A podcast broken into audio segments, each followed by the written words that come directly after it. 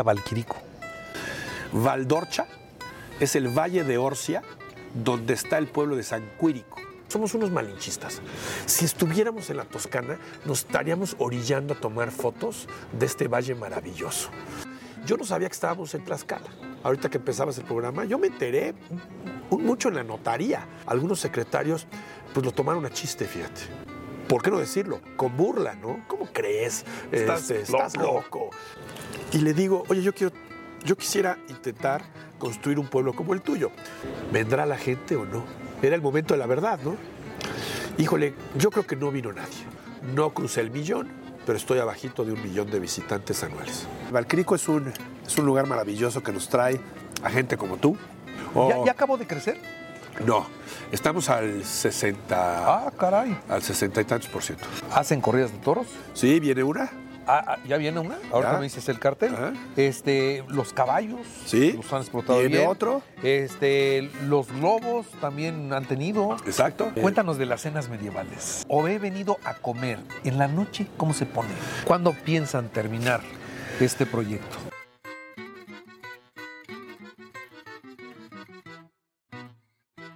Saboreando la entrevista, hoy tiene un manjar, verdadero manjar. Vamos a conocer cómo nace el proyecto de Valquirico y vamos a platicar con la persona que tuvo la idea, que estuvo trabajando mucho la posibilidad de lograr lo que hoy tenemos. Uno de los destinos más importantes turísticamente hablando del centro de la República Mexicana y sin duda el más importante del estado de Tlaxcala, porque está en Tlaxcala. Muchos piensan que es Puebla, pero no. Así que vamos a Valquirico y nos vamos desde esta agencia Mitsubishi. ¿Por qué? Porque nos vamos en un vehículo Mitsubishi. Nos vamos en una 4x4 para poder llegar cómodamente a Valquirico a saborear la entrevista. Vámonos.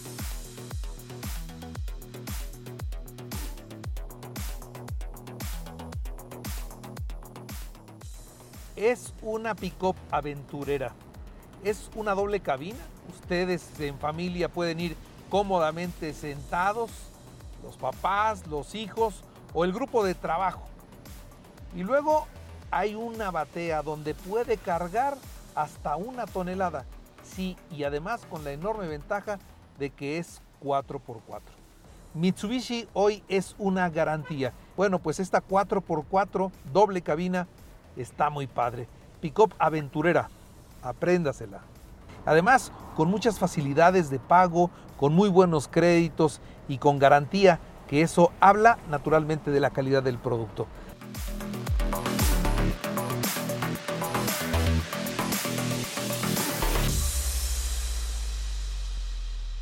¿Qué tal? ¿Cómo están? Qué gusto me da en esta ocasión saludarlos en un lugar maravilloso, un lugar mágico. Y vamos a hablar precisamente de cómo surge la idea y de cómo se desarrolla lo que hoy todos conocemos como Valquirico. Que muchas personas piensan que está en Puebla y no, está en Tlaxcala, está muy cerca de Puebla. Viene mucha gente de Puebla, pero es hoy por hoy el centro de atracción turística más importante del estado de Tlaxcala. Y vamos a platicar con con una de las personas que pensó en este proyecto, que desarrolló este proyecto y que fue contra todos los pronósticos, porque hubo momentos en donde los estudios de mercadotecnia no daban, los estudios financieros tampoco daban, pero cuando una persona tiene muy clara su idea, y le da y le da y le da, finalmente se alcanzan los resultados que vamos a ir viendo en el curso de esta entrevista. Así que saboreando la entrevista, hoy está en Valquirico y voy a platicar con Adolfo Blanca Núñez, a quien le agradezco muchísimo que haya aceptado esta pues esta comida. Mi querido Adolfo, ¿cómo estás? ¿Cómo no voy a aceptar? Se acepta esto pegando de brincos. Estaba yo del otro lado del teléfono y tal vez no veías lo contento que estaba yo cuando recibí tu llamada.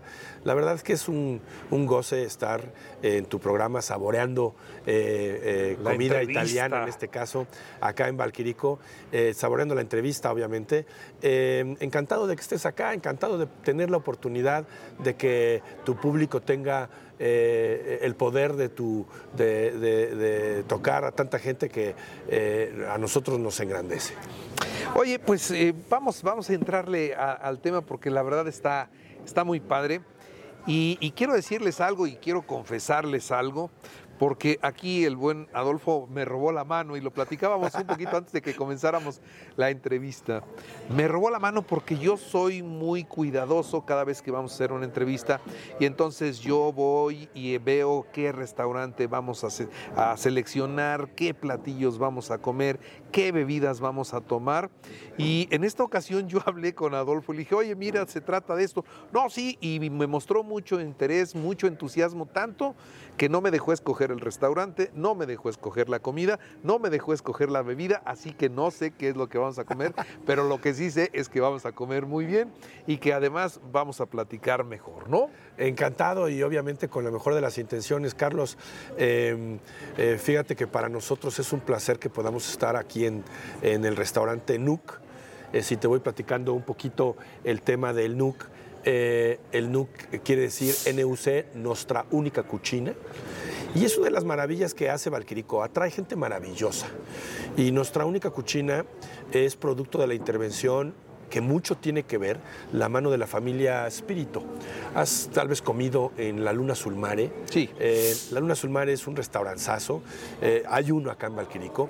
Eh, y Marco, Fabio y Tiziana, los tres han tenido mucho que ver en la en el formateo, en el labrado de la influencia. Hay muchos italianos que tienen que ver, seguramente platicaremos al rato de por qué tanto Italia. Pero por supuesto que vamos a platicar de eso, porque ya estás platicando del restaurante y a lo mejor todavía no llegamos al restaurante. Exacto. Pero ahora de entrada la voy a voltear. Siempre yo digo qué es lo que vamos a tomar, ahora me dices tú qué es lo que ya nos sirvieron. Entiendo que nos sirvieron un gifar de piña y fíjate, es parte de, de la bermutería que tiene el lugar.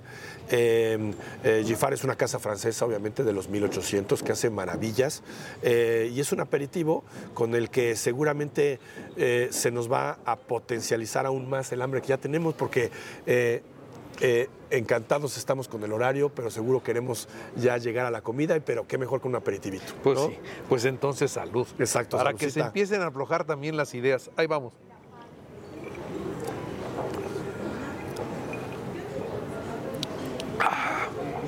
Está rico. De veras no trabajo para ellos, de verdad, le digo a la gente que nos ve, pero es una casa que dice que percibir los sabores de la naturaleza es un arte. Es un arte percibir los sabores de, de, de, la naturaleza y puesto así en diferentes formas, ¿no? Eh, este, esta presentación me gustó y el sabor está verdaderamente delicioso. Y luego juegan los que venden alcoholes. Oye, ¿a qué te supo? Pruebas esto y dices, me trasladó al Mediterráneo. Es un aperitivo muy europeo eh, y, y, bueno, les di toda... No, no, tampoco soy alguien que intervenga en, en, qué vamos a comer y te voy siguiendo, pero eh, eh, la casa tiene toda la libertad en lo que nos van, con lo que nos van a ir sorprendiendo. Y pues para empezar es esto, es un sabor de Europa en un aperitivo. Perfecto. Bueno, pues vamos a, a comenzar a platicar. ¿Hace cuánto tiempo se les ocurre la idea de transformar lo que era una hacienda? Lo que fue pues un, lugar muy importante, fue el primer sitio donde se pasteurizó, en fin, era una hacienda. A lo mejor sería bueno partir de ahí. ¿Qué hacienda y qué hacía en su momento de grandeza? Estamos en un epicentro del país o, o del planeta. Eh, Santágueda fue propiedad de la familia Morales muchos años y a finales de los 800 eh, llegó a su gloria. A principios de los 900, eh, como dices, pasteurizaban leche, y, desde aquí se rompían todo tipo de récords de producción en base a la producción de la vaca feliz. Las vacas estaban guardadas en establos con emplomados que las hacían amanecer y anochecer con las luces y con el, violín y se rompían récords de producción. Desgraciadamente a la familia y a México se le cruza la revolución y, y esta plantota eh, entra en un periodo oscuro en el, eh, por ahí de 1913. Y nosotros, eh, los poblanos, conocimos a Santágueda mucho sufriendo ese periodo, al menos de, de, pasividad, donde, si tú te acuerdas, acá estuvo eh, también impulsado por los Morales el, el, el, el Racket Club de Santágueda eh, en los 80s, a donde rápidamente eh, cerró sus puertas porque, pues, por razones económicas incluso del país, no funcionó. Y yo tuve el gusto de pasar un mucho por accidente por acá en el 2013. Y fíjate, mi primera sorpresa fue que estuviera yo parado en Santágueda. Como yo había ido a Santágueda de niño, sentía que era el triple de tiempo y no a 18 minutos del Cerro de la Paz o de la zona de Cholula. Yo me sentía muy cerca, pero cuando me dijeron, no señor, está usted en Santágueda, yo tenía el recuerdo de que Santágueda estaba lejos. Lo que hacen las urbes cuando cambian. Creció la ciudad y se acercaron. ¿no? Y el periférico y todo. Y entonces yo, yo decía, oiga, no, nos falta otra media hora para Santágueda. No, señor, ya está usted en Santágueda. Me fascinó la tierra. Y hay una anécdota que siempre cuento. Venía yo en el auto diciendo, si estuviéramos en la Toscana, somos unos malinchistas, si estuviéramos en la Toscana, nos estaríamos orillando a tomar fotos de este valle maravilloso. Y cuando terminé la frase, se engarzaron las historias porque yo venía buscando un predio campiñoso, hermoso, cerca de Puebla y bueno, finalmente terminando de pronunciar la frase, me orillé, me regresé, entré a la propiedad. Había una lata vieja de esas de se vende, pero era tan vieja que tenía el formato antiguo de 95, la Lada de México. El guardia me dijo, pues si quiere usted tome nota.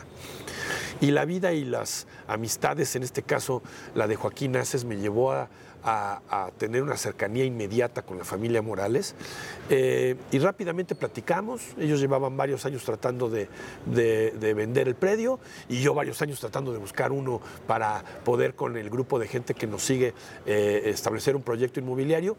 Y con la mano de, de, Joaquín Aces, de los Morales y de toda la gente de mi hermano Germán, ahorita vamos a ir platicando de muchas figuras, porque por supuesto para hacer un proyecto como este uno no viene solo, eh, eh, pero en el 2013 lo conocimos, en el 2014 lo adquirimos, en el mismo 2014 lo fundamos y de ahí pues arrancó una historia que iremos ahí platicando. Entonces sí tenían la idea de hacer un, un pueblito, un pueblito que digo, creo yo que hoy ya ya rebasó la idea original porque ha crecido, ha crecido muchísimo. Pero bueno, eh, se empeñaron en hacer esto y como siempre que comienza un proyecto, pues se tiene que planear. Sí, claro. Y se tienen que ver los números y se tiene que ver la posibilidad a través de la mercado, de, de, de, de pues sí, hacer estudios mercadológicos para saber si va a funcionar, si va a jalar, estudios de mercado para saber si es el lugar adecuado. Y, y, y, hasta donde yo sé, eso no cuadraba. No, reprobábamos si era un rotundo no. Pero rotundo, ¿eh? Este, sobre todo porque estábamos en lo que aparentaba ser el polo equivocado. En, aquel, en el 2013 tú le preguntabas a un desarrollador inmobiliario, oye, ¿para dónde me voy? Pues la respuesta en Puebla era obvia, a la zona de Angelópolis y si no de Zabaleta, y si eres un poco insolente a Cholula, de donde soy, y ahí empecé muchas cosas inmobiliarias, pero nunca al noroeste de la mancha metropolitana. Ahí a lo mejor una fábrica o el campo, pero no un proyecto inmobiliario. Entonces, por ahí empezamos con los nos. Estás en el polo opuesto. Equivocado. Yo no sabía que estábamos en Tlaxcala. Ahorita que empezabas el programa, yo me enteré mucho en la notaría, porque primero me topé con él. Eran las épocas de Rafael Moreno Valle en Puebla. Había un par de secretarios, unos muy eficientes como el rafaelismo trajo, y unos muy, como el chiste, y unos muy deficientes. Y, y para nuestro proyecto, en aquellas épocas, algunos secretarios pues lo tomaron a chiste, fíjate. Eh, oye, quiero hacer un pueblo así, acá, y en, en las faldas del Zapotecas, en Cholula, eh, y con. Y, y, ¿Por qué no decirlo? Con burla, ¿no? ¿Cómo crees? Estás este, loco. Estás loco. Eh, sean serios. Me llevé un sean serios en el estado de Puebla, ¿no? Cuéntame quién fue. Eh, luego políticamente uno se equivoca y, ahí sí soy amateur, Carlos. Entonces, pero, pero sí se sabe. O sea, hubo, este, un par de secretarios eh, que de uno de ellos me llevé un sean serios, ¿no? Y, hoy es una frase que digo, pues debió de haber sido serio otro, ¿no? Eh, porque se, se tiene que valer permitir que los empresarios vayan soñando, sobre todo demostrando. Uno no inicia en una industria con un sueño guajiro. Empiezas haciendo proyectos y otro mejorcito y otro mejorcito. Y ya habíamos hecho y hemos hecho proyectos preciosos en Puebla. Esto ya cuando agarró forma, eh, eh, y aún estaba yo creyendo que estaba en Puebla y en las notarías me enteré que estaba en Tlaxcala. En ese entonces estaba de gobernador don Mariano González Sarur, un señorón que me creyó más a mí que yo a él, que me recibió al primer intento. Eh, eh, estaba de moda el Nextel Y entonces yo llevaba 12 peticiones y luego, luego agarró mi papelito y en el Nextel empezó a dar instrucciones.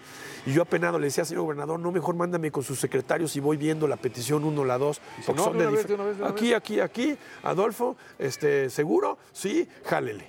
Eh, en- en- de una me creyó, de una me cumplió. Ellos empezaron a cumplirnos, Tlaxcala me empezó a cumplir antes de que yo le cumpliera a Tla- a Tlaxcala, porque eh, eh, obviamente el gobierno no te puede hacer cosas de beneficio particular. Las peticiones eran regionales y estatales para beneficio de, los que estuvieran en este valle, pero había que hacer algunos ajustes pues, de cargas eléctricas, incluso con Comisión Federal de Electricidad, que no es estatal, pero bueno, pues eh, el impulsar que sucedieran las cosas eh, y, y empezó a funcionar Tlaxcala. Los tlaxcaltecas nos adoptaron de forma preciosa mucho antes de que nosotros estuviéramos listos. De hecho, es un compromiso que te da miedo, ¿no? Cuando, cuando una comunidad reacciona a favor y tú apenas te estás este, poniendo el saco, ¿no? Para la batalla. En ese 2014 lo adquirimos, en ese 2014, eh, eh, ahorita vamos a brincar en, la, en, el tiempo, en diferentes temas, pero en ese 2014 regresamos a San Quirico, en Siena, eh, con quien con italianos, autoridades italianas y, y- y gente de los pueblos italianos que nos adoptó de forma maravillosa y nos regresamos a fundar. Y, y jaló. O sea, ahí fue donde, donde imaginaron esto. No, fíjate, cuando Bueno, a ver, primero dime qué, ahora, ahora esta empanada qué. Eh, es, es, en español, una empanada. Sí. En italiano es un panzerotto. ¿Ok? Y entonces dos panzerotos hacen eh, eh, panzerotti, el plural de panzerotto, ¿no? Pero finalmente es una empanada. Es, el, el panzerotto es muy típico de la región de Puglia, en- al sur de Italia. Es el tacón de la bota, el, el Sí. mero talón de la bota italiana es Puglia. Eh, junto está Basilicata, Calabria y, y la que patea es Sicilia. Eh, pero esto es una empanadita italiana. Eh, eh, difiere un mucho en la forma de, la, de, la, de cómo trabajan eh, sus ingredientes. Normalmente la rellenan o de el típico eh, sazón pizzero, eh, eh, tomate y mozzarella. En este caso nos sirvieron una de quesito con carne de res. Eh, a mí me gustan mucho. Y este es otro de los legados de los espíritus que nos dejaron porque ellos ayudaron, colaboraron, de ellos salió NUC eh, y, y- y ellos son de Puglia. Entonces, este, es un panzeroto. Está buenísimo. En serio, está muy, muy, muy, muy rica. Nunca, nunca la, nunca la había probado. Está deliciosa. Pero bueno, entonces llegaron ahí, este, tomaron ideas, no solo de ahí, ya traían. Yendo de pueblo en pueblo, eh, año con año, todos los julios, a los mexicanos no nos, no nos acomoda tomarte agosto como a los españoles, por el calendario de los niños. Entonces, eh, eh, en un julio llegué a Italia y se me complicó un asunto del intestino. Pasé mucho más días de los que hubiera yo querido en un hospital. Y cuando me dieron de alta, eh, me, me dijeron, quédese aquí otro mesecito, por favor, para que lo observemos, no puede usted volar.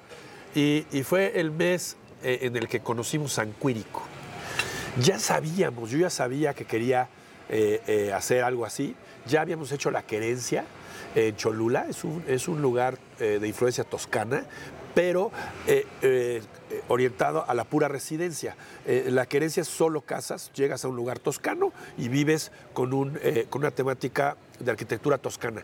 Pero traíamos esa inquietud del pueblo, el pueblo, el callejón, el callejón, el callejón. Llegamos a San Quirico. Gaby, mi esposa, ya estaba acostumbrada, Carlos, a que de repente le decía, mi amor, ponte acá. Le tomaba yo una foto, ella daba dos pasitos más para allá, para allá y me volvía yo a regresar a darle el golpe a la puerta que quería yo retratar. Durante muchos años, hasta que aprendió a decirme, mira, ya retrata las puertas y las piedras y las ventanas y no me andes diciendo ponte en cada esquina, porque lo que quieres es un safari arquitectónico de los pueblitos a donde íbamos. Y entonces entramos Gaby y yo juntos a San Quirico eh, en el 2000, habrá sido 11 o 12, y fue un pueblito que me habló al oído. eh, en aquel entonces le dije, mira, es este, es este, es este. Nos quedamos a vivir ahí un ratote, no a vivir, de semanas, de meses. Y El alcalde, Roberto, que en Italia le dicen sindaco a los alcaldes, pues lo conoces, es un pueblo chiquito, pues quien, eh, allá en Italia el síndaco puede ser el dueño de, en este caso es la cervecería artesanal. Y le digo, oye, yo quiero, yo quisiera intentar construir un pueblo como el tuyo. Obvio, pues cualquier alcalde, aunque vayas al pueblo más chico, pues se carcajea cuando alguien le dice yo quiero un pueblo como el tuyo, ¿no? Pero, pero Roberto me vio a lo largo de los días y me creyó. ¿Ok? Oye, ¿de veras? Sí, órale, te ayudamos. Y te ayudamos con todos los colegios de restauradores y asesores y arquitectos y todos los recursos. Nada más prométeme que no va a ser de cartón, no va a ser falso, va a ser un verdadero tributo a Italia. Y él fue el que me valentonó a eh, hacerlo. Nos a ayudó tomarlo en serio ya. a tomarlo en serio, a regresar a Italia. Gracias a Dios, los mexicanos no necesitamos visa para ir a Italia. Entonces es mucho más fácil subir a albañiles, carpinteros, arquitectos. Vámonos de cursos a, a- a- a la Y Toscana. sí te los llevaste, Sí, ¿verdad? claro, sí, sí, sí. Al principio, fíjate, yo siempre reconozco las manos maravillosas de México. Te da la inquietud de que te estás llevando gente de trabajo eh, y como que dices, no, no- no vayan a aprovechar esta eh, de pretexto migratorio y, y luego Y tenga yo un problema. aquí. El mexicano lo que quiere es chamba y que le enseñen a chambear y, nadie pero ni lo pensó ni lo intentó ni uno, uno tiene supuestos erróneos no no fuimos a aprender y nos regresamos a trabajar y, y pues acá está la resultante de esa adopción Muy bien. Este, prueba eso, de veras está exquisito. Bueno, yo que te digo, si tú lo escogiste, está muy, muy, muy rico. Ahora, entonces, se llevaron arquitectos, carpinteros, albañiles y todo para que aprendieran a hacer las edificaciones como hoy las vemos aquí. Eh, y, y fueron y no sé cuánto tiempo estuvieron, pero tuvieron cursos, se capacitó la gente y regresó a trabajar acá, a tener un trabajo para un buen rato, porque ya, ya llevan trabajando mucho tiempo y esto no acaba, no acaba, no acaba y crece y crece y crece. Y cada vez que vengo me encuentro con, con un crecimiento mayor, con, con atracciones nuevas, me encuentro con, con más gente que ya vive, que ya disfruta, no solo la comida de un sábado o de un domingo, sino ya está permanentemente acá, ¿no? exacto ya eh, fíjate esto de eh, tener la inquietud de hacer un pueblo conlleva una responsabilidad paralela que es la de construirle su comunidad Pues, ¿Cómo se construyen comunidades? Pues a mano, se teje a mano, se trae un, eh, una economía, se le siembra. La primera economía fue la capa de, la- de los restaurantes, estamos en uno. Bares, hoteles, boutiques, familias, actividades, caballos, bicicletas, eh, y a darle, ¿no? Y entonces todo el tiempo, llevamos ya ocho años, ocho de fundados, los pueblos no se inauguran, se fundan, eh, y eh, siete de, de abiertos al público. ¿Qué fue lo primero que hicieron? Lo primero que hicimos fue rogar amor. rogar amor, por ejemplo, con eh, Kid Miller, que tiene un restaurante muy bueno que se llama Out. Fue Kid Miller el primero, Kid, gracias, en creer en Valcrico. Porque los empresarios, pues, cuando los acostumbras a ganar dinero, que ya venían acostumbrados a ganar dinero, unos aún acostumbrados no nos creyeron y otros acostumbrados nos creyeron. Y el empresario te da el empresario te da pues, su capital, pero normalmente es pasivo. El que se la rifa es el empresario que viene y te cree y monta un negocio y que normalmente es todo. Él sí se, él sí se echa un all-in. ¿no? Kid Miller apostó todas sus canicas en un restaurante. Lo primero que pusimos fueron restaurantes. Pusimos eh, eh, el africano, un español, el italiano con los espíritus, eh, la Catrina con su ciparra. Los restaurantes. Por eso nos costó mucho trabajo. Fue, fue la plaza principal. Es que ya no sé si ya exista plaza principal o no, Sí, porque sí. ya hay muchas plazas, pero, pero en esa primera plaza donde yo vine a comer, este, que hay varios restaurantes alrededor, ¿esa fue la primera? Le decimos el Zócalo. El Zócalo. El Zócalo de Valquirico. eh, y fue la primera. Y el día de la fundación no tenía más que dos lados. Los Zócalos tienen cuatro, ahorita tienen cuatro, pero al principio tenía dos lados y adentro no había mucho. Había una cocinita y unas mesitas y pongan cara de, Zócalo. Uno dice que parecer, primero hay que parecer, ¿no? Entonces se trataba de parecer Zócalo de pueblito Eh, ahí estaba eh, Juan Pino y su restaurante de, El Mesón de los Reyes, hoy existe en Valquirico, con Tere Salvatierra, su esposa. Eh, rogar amor, rogarle a Juan Pino, rogarle a los Pino, digo a los Espíritu, a Susi Parra, eh, a, la ruta de los vinos que se vinieran a poner, eh, concediendo meses gratuitos, fondos de emprendimiento, con tal de que funcionara, ¿no? Esa, esa, primero había que enamorarlos, primero había que rogarles y, y ahora hay que contenerlos, ¿no? Porque imagino que ahora ya quieren venir muchos. A ver, antes de probar esto, dime qué Ya es? le estamos quitando la flor y no lo presentamos. Es, es una pasta en, en forma eh, de moño. Si me equivoco aquí en el restaurante que me corrijan, pero es un eh, eh, eh, farf- es, es farfale, ¿verdad? Farfale, su nombre del menú es farfale dinuria, pero en realidad lo que estamos comiendo es eh, especialmente condimentado con, eh, eh, no es piñón, es este... Pistache. Pistache, se me estaba yo confundiendo la palabra, con pistache. Eh, en el sur de Italia se usa mucho el pistache. Hay pastas o pizzas blancas eh, sin el tomate y se usa el pistache. Y entonces es una pasta que te sabe mucho a pistache, a cremita y trae res. Entonces pruébala, seguramente te va a encantar. Muy bien. Y luego. mm, Muy buena. Entonces eh, el aderezo este del pistache para mí se me hace fenomenal. Sí, sin duda, está, está delicioso. Delicioso. Y para comer,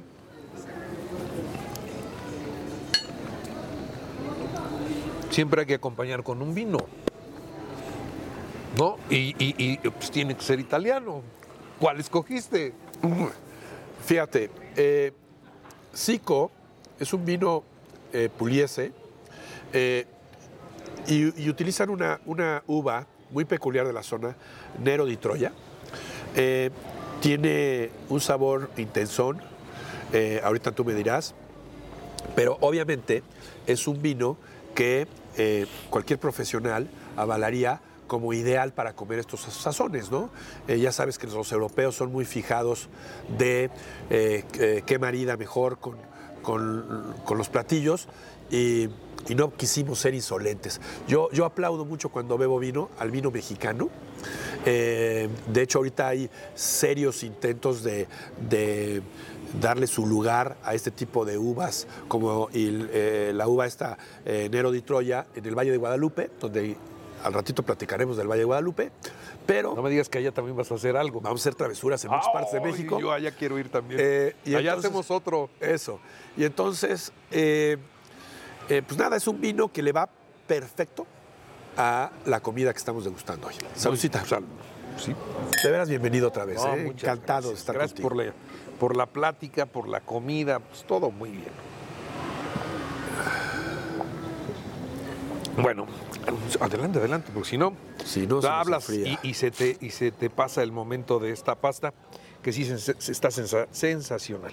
Bueno, entonces, así, recapitulando, se comenzó el proyecto, se comenzaron a hacer restaurantes, se, primero a buscar quién se animaba a dar el primer paso, abrir y esperar que poco a poco llegara la gente. ¿Cuánto tiempo les llevó ese, esa parte de que, bueno, pues ya está el restaurante, ya está el segundo, ya está el tercero y ahora cómo se van a sostener? Que ese es el gran reto, ¿no? Fíjate, es anecdótico. Eh, nosotros teníamos una capacidad bonita de poder convocar a los 15 de septiembre. De chavito, eh, mis hermanos y yo fuimos inquietos fiesteros y hacíamos unas fiestas los 15 de septiembre en Zabaleta. Y venía muchísima gente. Hablo de 1.500, 2.000 invitados a casa de mis papás los 15 de septiembre por chamacos ratosos. Olvídate la historia que es muy larga, ¿no? Mis papás muy amablemente nos prestaban sus jardines y ahí hacemos unas fiestotas. Y ese 15 de septiembre nos dio la posibilidad de ir convocando a otros 15 de septiembre, ya más con la in- intención de presentar proyectos inmobiliarios. Entonces, oye, pues estaba fácil. Cuando éramos chavitos, pues, ¿por qué no un poquito más creciditos? A un coctelito donde presentamos la querencia de San Pedro allá en San Pedro Cholula, un 15 de septiembre. Decidimos fundar Valquirico un 15 de septiembre. Además, como dicen, a la gorra ni quien le corra, te invitan.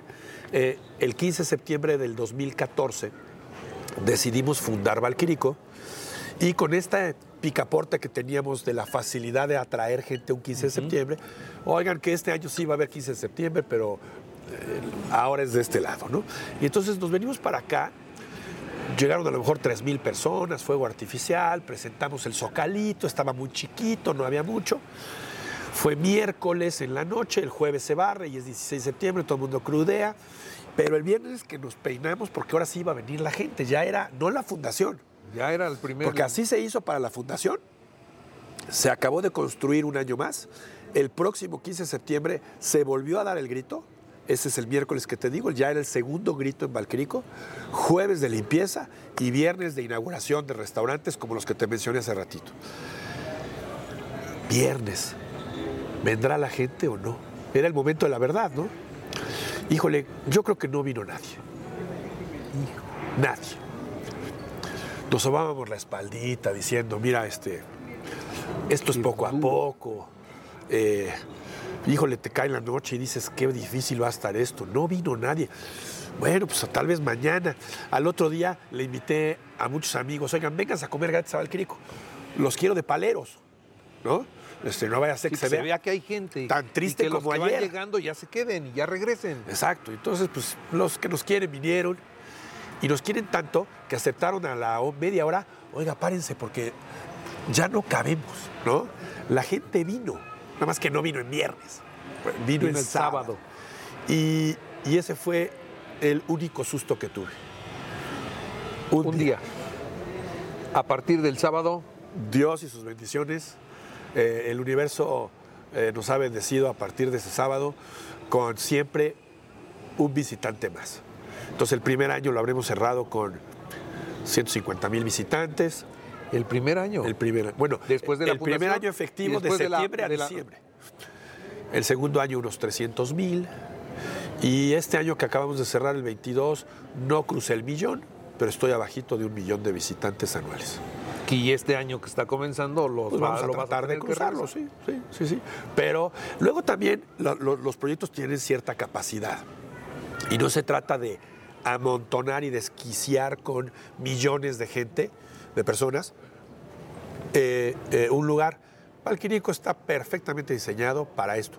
Un millón, un millón doscientos de eh, tráfico anual. 100 mil personas al mes, es un, es un número muy bonito y la gente ya no se siente amontonada, eh, puede pasear perfecto, la economía que labramos con nuestras manos está diseñada para esto y te vas adaptando, tampoco, tampoco fue inmediato, fue creciente, creciente, creciente y ahí te vas adaptando.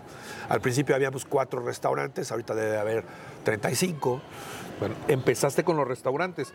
Ese zocalito empezó a ver la llegada de mucha gente. ¿Y qué fue lo que siguió? Después de los restaurantes, ¿qué era el siguiente paso? Fíjate, yo soy economista de profesión, de la UDLA. Mm, sí. Entonces yo, pues obviamente ahí, eh, te imaginas, ¿no? Soy el tejedor de la economía, ¿no?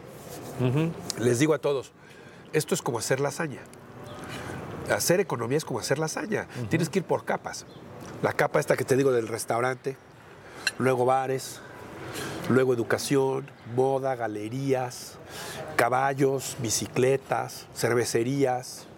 Y, cada uno de los socios fue participando en este tejer de la lasaña de forma diferente. Eh, Joaquín Aces eh, le ha dedicado mucha pasión a- al hospedaje, eh, fundó Hotel Canaria, luego llegó gente nueva, como Alejandro Fernández Prieto, eh, de Tehuacán, y le ha apostado todo y todo su entusiasmo. Él tiene eh, Villa Toscana, que es un eh, hotelazo, ahorita acaba de inaugurar otras 20 o 30 habitaciones, eh, y cada quien se fue especializando en diferentes nichos de la economía y se empezó a inflar el pastel. Entonces, eso es lo que, lo que siguió. Siguieron tiendas, poco a poco se fue y hoy ya tienen todo. ¿Qué capacidad hotelera hoy tienen? Porque mira, yo se- sí vengo y sí me gusta y nunca me imaginé es el crecimiento que me encontré en esta, en esta ocasión. Y sí sabía de un hotel, pero no sé hoy cuántas habitaciones 120 tiene. habitaciones tiene Valquirico y creciendo. Eh, debemos de estar creciendo en unas 5, 7 habitaciones mensuales. Entonces, estimamos para finales del 23 eh, 200 habitaciones. ¿Cuáles son las reglas para poder ser parte de, Valquirico? Si a mí se me ocurre poner X cosa, me imagino que tienes reglas de construcción, tienes, tienes estándares que se tienen que cumplir para no romper. La primera regla es que toleres la hipernormatividad, que eso es raro en un mexicano. Yo sí quiero ser hotelero, pero no me digas cómo. Yo sí quiero tener una boutique, pero no me digas cómo. Mi casa la quiero pintar de morado y la del de frente de naranja. Acá no. Acá todo está muy, por eso uso la palabra hiper regulado. Tu fachada está para esto, tus interiores para esto, tus ventanas para esto, tu restaurante para esto. Y hay comisiones, la comisión de actividad económica, la comisión de arquitectura, la comisión de recreación, cultura y deporte. Y entonces todos estamos hiperregulados. La hiperregulación es buena, ¿eh? Nada más que te tienes que acostumbrar. Y cuando ves los beneficios que trae, pues todo el mundo aplaude. Pero al principio es difícil. Ahora, ¿cómo funciona ya para todos los que están acá? Eh, porque nosotros venimos y disfrutamos un rato y nos vamos, pero pues es un pueblito. ¿Quién es la autoridad? ¿Hay, hay qué? ¿Hay presidente? ¿Hay alcalde? ¿Hay qué? Hay todo una cascada de gobernanza. Eh, eh, vivimos en un condominio eh, y un condominio eh, tiene su, su- su- su capacidad jurídica de establecer orden, así como el municipio, el Estado, la Federación. Abajito del municipio está la ley condominal, pero si la, la- la estableces, se acepta y se observa, y cuando hay violaciones se levanta la tarjeta, funciona. Entonces, eh, eh, te digo, hay comisiones de civismo. La comisión de civismo, Ah, Chihuahua, mira, eso, Te eso puede- lo vi en la escuela. sí, te puede notificar que tu perro ladra de más.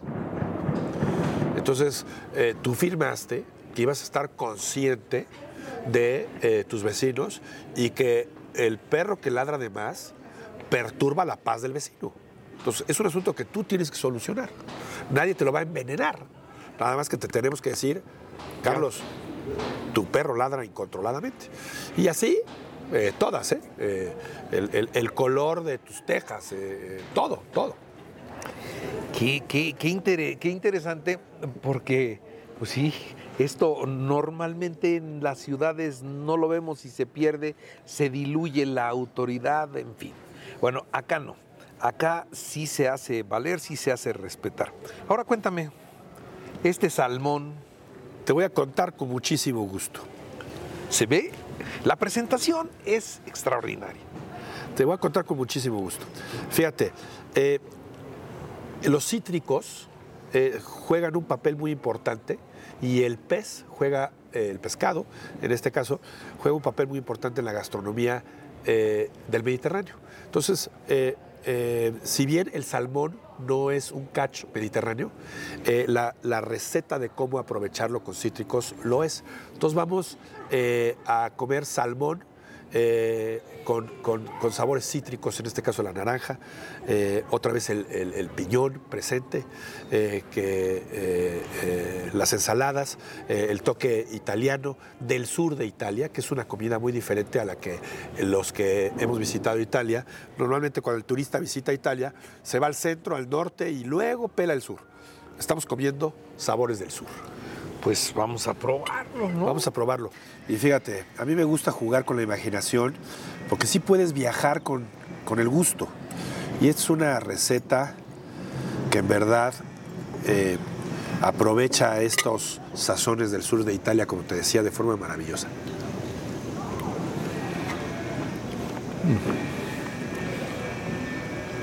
Es una delicia.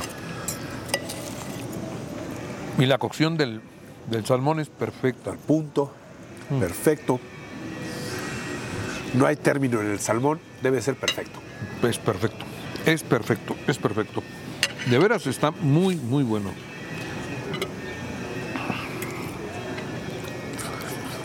Y así, mira, hay mil anécdotas eh, que nos trae. Valcrico es un, es un lugar maravilloso que nos trae a gente como tú. Es un imán que atrae eh, historias, anécdotas y, y se va armando esta pelotita que va agarrando eh, forma. eh, nos va sorprendiendo todos los días. La gente me decías al principio, ¿y te lo imaginaste? No, eh, la figurita, ¿no? En ¿Y de, las este, ta- casas. y de este tamaño? Yo no, creo que menos. No, jamás, no. ¿Ya, O- ya acabó de crecer? No, estamos al 60, Ah, caray. al 60 y tantos por ciento. O sea, todavía un treinta y tantos por ciento Sí. le falta. Es un, es un buen, ¿eh? Es un buen. Eh, la pandemia nos ayudó muchísimo porque el entorno abierto de Valquirico, eh, siempre con la posibilidad de caminar al aire libre y pasear, Yo vine una vez en pandemia cuando en Puebla todo estaba cerrado, cuando todo el mundo estaba imposible ir a ninguna parte. ¿Y Tlaxcala no? Y, y Tlaxcala estaba abierto. Y entonces Valquirico está abierto. Y ingenuamente dije, vamos a comer a Valquirico. llenísimo. No, pues no pudimos entrar. O sea, nos quedamos en la carretera de entrada a Valquírico, no pudimos llegar. Sí. Y digo, no, si así está esto, pues allá no va a haber una mesa, ¿no? Y sí, mucha gente se volcó para estar, a- para estar y comer acá. Y es que sí, hoy sabemos, la ventilación es tu, me- tu mayor defensa ante el, el bicho. Y pues aquí estamos al aire libre. Acá. Vivimos unos meses cerrados, eh, cuando México se autocerró, en Sí. aquel abril, marzo, abril y mayo, tal vez junio del 20. si, si- si bien recuerdas, nos autocerramos. No hubo normas al principio, era un poco el caos de, de- de qué hacer. Eh, Valquirico se autocerró. Eh, obviamente imposible cerrarlo porque acá vivimos familias, eh, pero sí estaba muy desolado, ¿no? Eh, y eventualmente Valquirico, re- eh, todo México agarró ritmos ya con una autoridad muy presente eh, y aprendimos a vivir con la pandemia, pero la pandemia nos ayudó de forma inesperada, no dejaron de ser años muy de susto, porque el empresario, yo estaba muy espantado, teníamos, tenemos eh, mucho en riesgo, eh, pero gracias a Dios acabó siendo un susto favorable O sea, les dio un empujón. nuclear. Nuclear, porque esto que mencionas de Puebla cerrado, Tlaxcala abierto, Valquirico y sus virtudes pro pandémicas, que estuviéramos al aire libre, todos los restaurantes con terraza, eh, eh, la ubicación estratégica tan cercana del Distrito Federal, eh, que hoy yo me refiero al Distrito Federal como la caldera de Valquirico, quien verdaderamente le da calor de flujo eh, turístico Es la Ciudad de México. es la Ciudad de México. Yo Eh, pensaría que Puebla. no, no, es la Ciudad de México. Eh, A ver, es, sí, la ciudad, es que lo que pasa es que la Ciudad de México llena todo, ¿no? Llena todo. Pero bueno, acá entonces hay principalmente visitantes desde la Ciudad de México, luego Fíjate, eh, José Antonio El Güero Encinas, es un sociazo nuestro, dice que tenemos la virtud de estar rodeados en eh, no más de 150 kilómetros a la redonda. Hay más de 30 millones de habitantes. Hidalgo, Morelos, Veracruz, Oaxaca, Puebla, el DF, pero pues obviamente el papazote es el DF. Entonces, sí, principalmente recibimos eh, eh, turismo del DF y hoy una porción muy importante de turismo extranjero. Tú caminas acá un sábado eh, y está lleno de extranjeros, eh, o, o de, o del acento regiomontano, porque ya hay mucho regiomontano que toma el vuelo eh, Monterrey, eh, eh, Hermano Cerdán, y se viene a Valquirico. Duerme en Valquirico y se el regresa. aeropuerto te queda cerquita. Sí, también. nueve minutos. Una, no, es que todo fue. Se alinearon los vientos a nuestro favor, la verdad. Muy, muy bien. Bueno, pues eso es lo que estamos viendo en Valquirico. Eh, hay otra, otra área que, que han explotado y muy bien y que he tenido la oportunidad de venir. ¿Hacen corridas de toros? Sí, viene una. Ah, ah, ya viene una, ahorita Ya. me dices el cartel. Ajá. Este, los caballos, Sí. los han explotado ¿Viene bien. otro? Este, los globos también han tenido. Exacto. Son festivales que giran alrededor de tratar de calendarizar eventos alrededor de Valquirico. Entonces empezamos diciendo, a ver, ¿qué pasaría si febrero es el mes de España?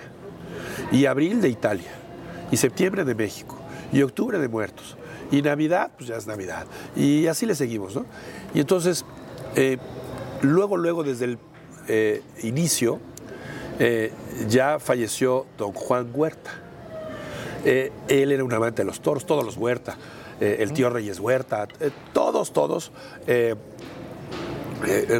don Mariano Gonzalo Sarur, que, que decir, Ganadero. ganadero. Y entonces, en los primeros meses de nuestra existencia abierta al público, tuvimos la suerte de que don Juan Huerta, él debe de ser don Juan Huerta Ortega,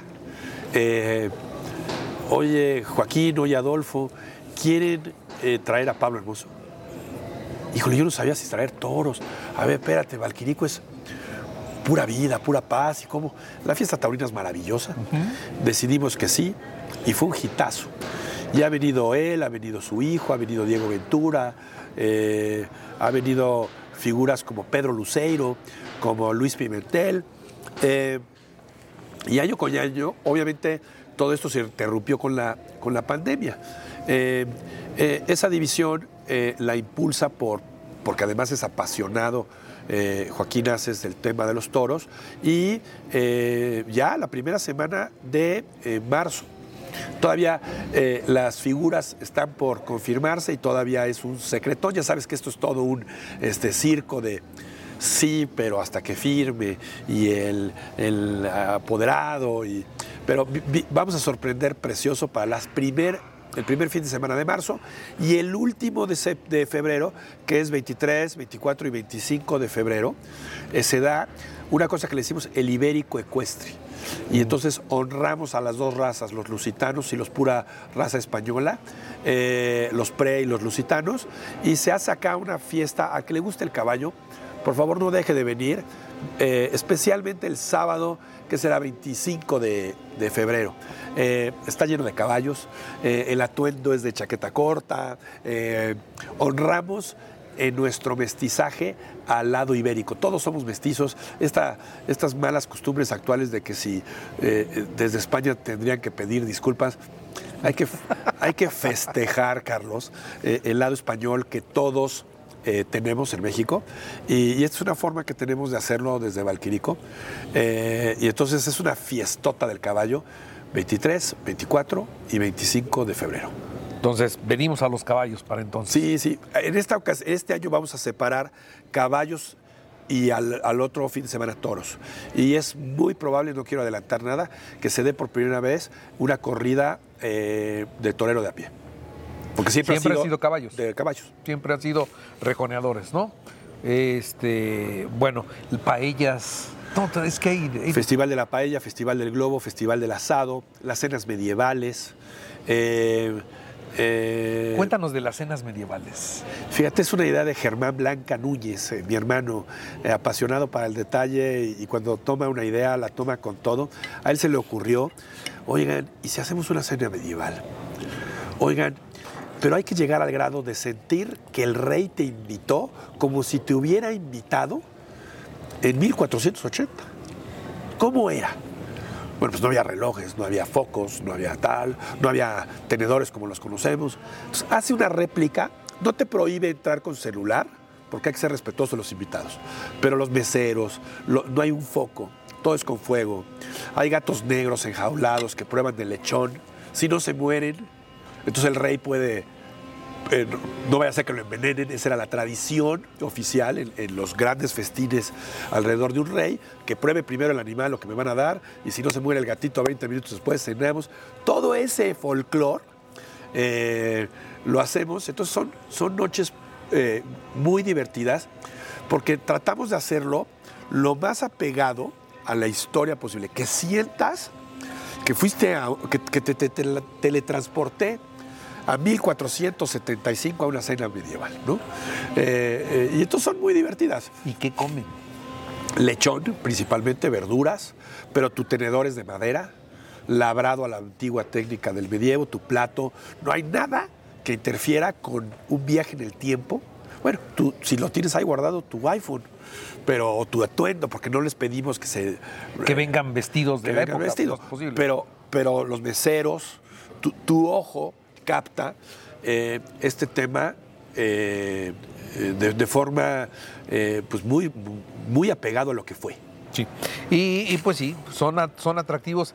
Este, no, no, no, no, no quisiera decirlo así, pero pues es un Disney para los adultos, man. Lo tenemos aquí. Fíjate, yo.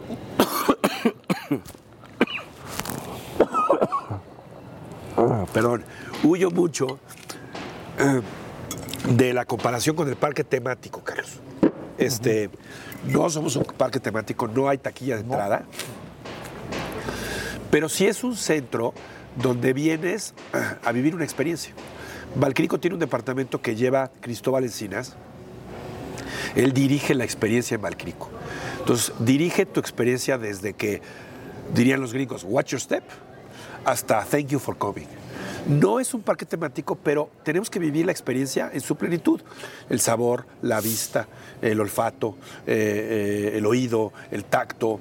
Y entonces eh, la gente de Cristóbal y de Horacio Luque se la pasan continuamente viendo cuál de tus sentidos va a ser afectado y de qué forma para que tu experiencia sea una maravilla. Entonces el saxofonista tiene que estar perfecto, el aroma tiene que estar perfecto, la temperatura, los sabores. Y sí, sí es un, es un, digo, huimos mucho de la comparación del parque temático, pero es un, es un pueblo de experiencias reales, donde vienes a vivir una experiencia real. Muy bien. Bueno, pues entonces ya vimos las, noches medievales, ya vimos corridas de toros, ya vimos espectáculos secuestres, ya vimos el Festival de los Globos, el Festival de las Paellas. O sea, siempre tiene vida. Sin eso, se llena, porque vale la pena venir. Sin ninguna actividad vale la pena venir. Ahora, con todas esas actividades, todavía mucho más. Vino o he venido a comer. En la noche, ¿cómo se pone? Hay barecitos. Bueno, fíjate, yo te diría, extendamos un poquito más la idea vénganse a pasar una noche o dos o un fin de semana. Duermes, la experiencia obviamente incluye el despertar o el pasar acá la tarde y luego dormirte, pero acá hay mucho que hacer, ¿eh? Acá hay mucho que hacer eh, porque dependiendo del día que te toque, porque todos los días están ocupados, hoy estamos en un ¿qué? Eh, jueves, Sí. Hoy es jueves y, el pueblo tiene su flujo. Eh, los lunes es un día muy típico del encuentro de negocios, entonces los restaurantes están muy llenos porque la, ubicación geográfica le favorece mucho al que iba pasando o viene del DF, unos son de pueblo, otros de Tlaxcala, entonces el punto de reunión es Valquírico. Y los días van cambiando su naturaleza, eh, pero el tema es que... Eh, pasar una noche acá, ya sea de negocios o de placer, el fin de semana de placer, obviamente, es una, es una eh, experiencia, independientemente de que te quedes a dormir, Carlos. Tú te vienes a cenar. Por ejemplo, hay un restaurante, si te gusta el, tema eh, eh, andaluz, el flamenco, la guitarrita, el zapateado, el Roncino es un lugar que acaba de terminar mi hermano Germán, extraordinario. Lo vi el, lo vi el sábado. Te teletransporta a Sevilla. Entonces pasas la tarde acá, se te hace de noche. La gente más joven a lo mejor prefiere el Crichus o, o, Lechanoc. Lechanoc tiene un toquecito, es un barcito de noche, más del Ginebra, más de la música contemporánea, dirían los chamacos más del Ponchis Ponchis, pero en realidad tiene ese tributo a la parte francesa ronda en estos pasillos porque desde las épocas de Santágueda, el primer toquecito de influencia europea que tocó esta tierra no fue Valquirico, fue la hacienda de Santágueda, construida por un arquitecto Ignacio Morales que había ido a estudiar a Francia y se trajo toda esa influencia europea y construyó esta lechería que mencionabas al principio con un ADN eh, eh, del más pesado francés, digo, pesado de peso, no de chocante, con, el más intenso eh, peso de las arquitecturas. ¿Cuándo piensan terminar este proyecto? Mira, vamos como unos cinco años adelante de la hoja del Excel. Tú dices, todo se analiza, todos. nosotros prospectábamos estar como ahorita, a lo mejor en el 2026 y vamos muy adelantados. Eh, eh, esto superó toda expectativa. Uno, uno que viene eh, coordinando todos los socios, el, Consejo de Administración. Ale Cañedo está en nuestro Consejo de Administración. Extraordinario amigo. Extraordinario. Un gran ser humano. Un gran, además sabio en sus consejos. Iván Hidalgo, el mismo director de Valquirico, Mauricio Ibarreche, Joaquín Aces, José Antonio El Encinas, Germán, yo eh, venimos manejando este tema y hay veces que te da nervio, o sea, la velocidad de desenvolvimiento del pueblo nos superó, nos superó, no, nos imaginábamos esto. Entonces, nos tiene muy ocupados, eh, pero es muy divertido, muy cansado, pero muy divertido. Y entonces yo calculo que en un par de años vamos a estar al 100%. En un par de años al 100% y luego qué? Yo pues conozco muchas personas que bueno, ya llegan, culminan el proyecto y luego ¿qué hacemos? ¿Cómo, cómo mantenemos el chiste por seguir aquí, por seguir estando? eh? Fíjate, ya es algo que ya se siente desde hace tiempo. Valquirico tomó vida. Su comunidad es como la de cualquier otro pueblo. Si bien legalmente es un condominio privado eh, y está abierto al público por razón por la cual se hace verdad que sea un pueblo, eh, pues ya tiene una comunidad. Entonces acá hay gente estudiando, está del Fabro Universidad, tenemos eh, eh, acuerdos padrísimos con, universidades como la Náhuac, eh, entonces ya hay una comunidad que pues escribirá su destino. Nosotros eh, iniciamos, nosotros cobijamos este fuego, lo atizamos, prendió y si Dios quiere por acá andaremos un rato más, pero este pueblo pues hoy, hoy ya se hizo verdad en cuanto a que escribirá su destino como pueblo, ¿no? A lo mejor nos toca irnos a divertir, hacer lo que aprendimos a hacer a otros polos, sin descuidar este, obviamente, pero, pero sí, tendrá que tomar su propio ritmo, eh, vendrán generaciones más frescas, y, la vida de Valquirico, pues, es un pueblo muy joven que se seguirá escribiendo a lo largo de los años. Muy bien. Eh, ya, lo, ya lo habías dicho al- a- hace unos momentos en la entrevista, pero te voy a hacer algunas preguntas de lo que vamos encontrando en- en- entre los- las personas que nos siguen y nos ven en, en las diferentes redes sociales. Pero antes, El postre. Tiramisú. ¿eres, eres postrero? Soy ¿Qué prefieres, la sal o el dulce? No podría probar dulce sin sal. No soy postrero. Porque hay unas personas que dicen, la comida es el largo camino para llegar al postre. Y hay otros que dicen, no, espérate, la comida es la comida. Sí, yo soy la comida, la comida, la comida. Me puedo quedar sin postre. Me puedo quedar sin postre. eh, no me puedo quedar sin una buena comida, pero es el premio. Y, y tiene que vivir a la altura. eh, un, un buen postre. eh, híjole, aquí es donde el lado femenino de todo humano florece, ¿no? ¿Quién le puede decir que no a los, eh, los berries o los chocolates, las cremitas? Eh, sí, tengo, tengo ese lado femenino a todo. Cuando me das un, un postre irresistible, eh, por más dieta en la que esté uno y arranque de año, no le perdonamos el cucharazo. Eso. Pues ¿no? venga, es un tiramisú, De ¿no? expreso, ¿cómo vamos a andar? Vamos ordenando. Pero- Yo soy desobediente. En Italia, fíjate que te hacen caras si pides el expreso y el postre. No, pero acá sí se no, señor, saca usted su postre y, Y luego, luego le traemos traemos el café, sí, claro. Nos, nos regálenos agüita mineral y expresos. Uno y uno. Sí, claro. Y expresos. Bueno, pues eh, yo te agradezco mucho todo lo que nos has compartido y, y agradecemos este lugar maravilloso que en tan poco tiempo se ha consolidado y de esa forma. Sabemos que falta un porcentaje ya menor para acabar de, de edificar este maravilloso lugar, este Valquirico que se siente como poblano, se siente como poblano. Es poblano. Este, se- eh, sabemos que está en territorio tlaxcalteca. Eh, en fin, la verdad, muy, muy a gusto acá. Muchas gracias por aceptar la entrevista y no sé si quisieras compartir algo que se nos esté pasando decir y que valga, valga la pena para que los que no han venido, porque seguramente hay mucha gente que no ha venido, pues que venga y que conozca y que vea que no estamos exagerando ni tantito Gracias, lo Carlos. que tiene esta maravilla. Gracias. Yo quisiera hacer dos cosas, o tres. Eh, la tercera va a ser agradecer, pero antes de, de pasar a agradecer, yo quisiera eh, invitar a todos los, a la gente que nos ve a través de tu magia, eh, a que no dejen de emprender. eh, eh, en su talla. Eh, para mí es algo que me apasiona. El emprendedurismo en México genera empleo. Eh, no hay emprendimiento que no ocupe manos o pies. Y entonces, eh, que vean a Valquirico como un ejemplo eh, que demuestra que el emprendimiento premia el esfuerzo. Que no se dejen opacar con estás loco, no se puede, estudios que reprueben, háganlo. Y si quisieran hacerlo en Valquirico, vénganse. Acá, acá son bienvenidos. vénganse para Valquirico. No se cansen, no se retiren. Nosotros no nos vamos a retirar. Eh, vamos a emprender eh, un proyecto precioso y que te contaré en otro momento, que se llama Reinos de México, eh, y que hoy el primer reino es Valquirico. Pero si de esta entrevista nos quedamos en suspenso con el de ¿y dónde y cómo? Pues vienen maravillas para México, porque México está lleno de posibilidades en cuanto a tierra, escenarios, destinos y culturas increíbles. Y Valquirico nos enseñó cómo.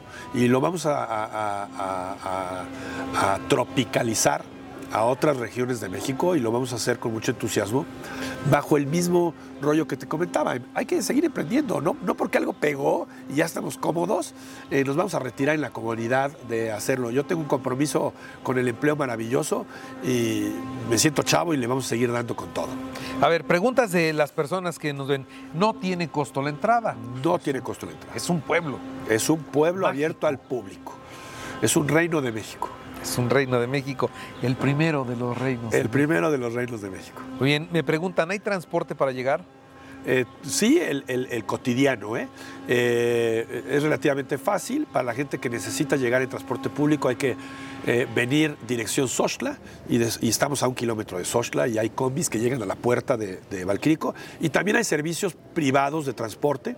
ADO está haciendo esfuerzos maravillosos para traer ya tours estructurados y muchas otras empresas de, turismo que traen la Sprinter o, o el SOI. Y luego con Uber, hoy de donde estén, ya estoy haciendo comercial a una em, empresa de estas, pero finalmente es muy fácil llegar en, este tipo de, empresas o del auto propio. ¿Qué significa Valquirico?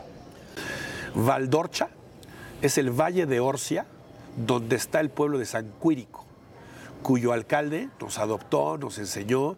También somos hermanos de otro pueblito que se llama Pedraza al norte de Madrid, pero eh, Valquirico viene de San Quirico, que es el pueblo este que te contaba, eh, que, donde nos envalentonamos para hacerlo. Y ellos nos prestaron eh, el Valle, el Quirico, eh, diría, si lo extiendes, Valle de Quirico. Muy bien. Pues mi querido Adolfo, te agradezco mucho. Carlos, ¿no sabes La plática, la comida y te agradecemos, Valquirico. Qué, deleite pasar una comida platicando contigo. De verdad, mil gracias. Por eso te digo, es saboreando la entrevista. Saboreando la sabrosísima, de verdad, de verdad. Mil gracias, esta es tu casa, la de todas las que nos escuchan.